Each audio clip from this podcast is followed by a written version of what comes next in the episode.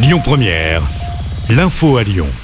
Bonjour Christophe et bonjour à tous. Les médecins libéraux en colère sont à nouveau dans la rue cet après-midi. C'est à l'appel du collectif Médecins pour demain. Les médecins vont manifester à Paris.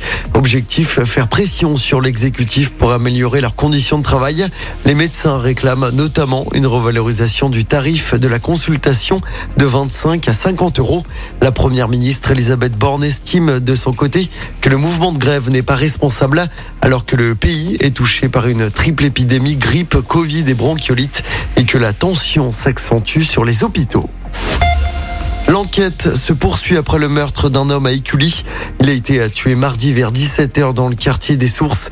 Selon le progrès, la victime âgée de 32 ans n'a pas été tuée par balle, mais par arme blanche, lors d'une rixe à l'issue de laquelle plusieurs coups de feu ont quand même été tirés.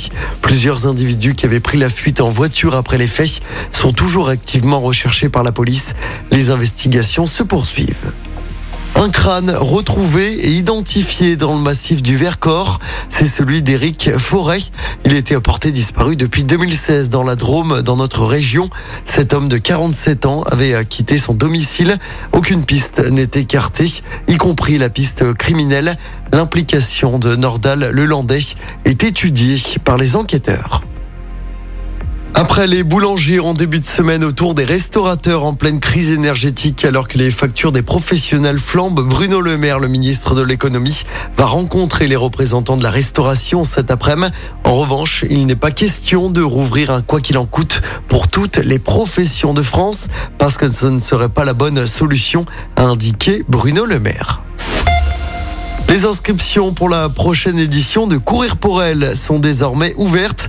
L'événement va se dérouler au parc de Paris. Ce sera le dimanche 14 mai prochain. C'est déjà la 14e édition de l'événement qui ne cesse de prendre de l'ampleur. Sophie Moreau, la présidente de l'association, nous présente cette nouvelle édition. On l'écoute.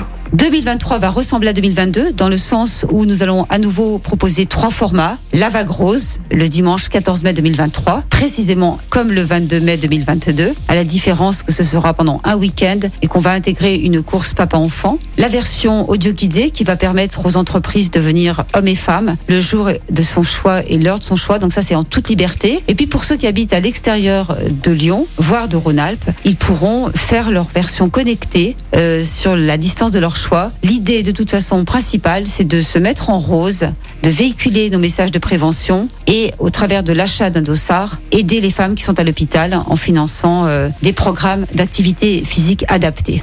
Et rendez-vous sur le site internet de Courir pour elle pour s'inscrire à cet événement.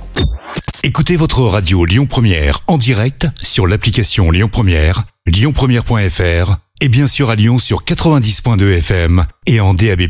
Lyon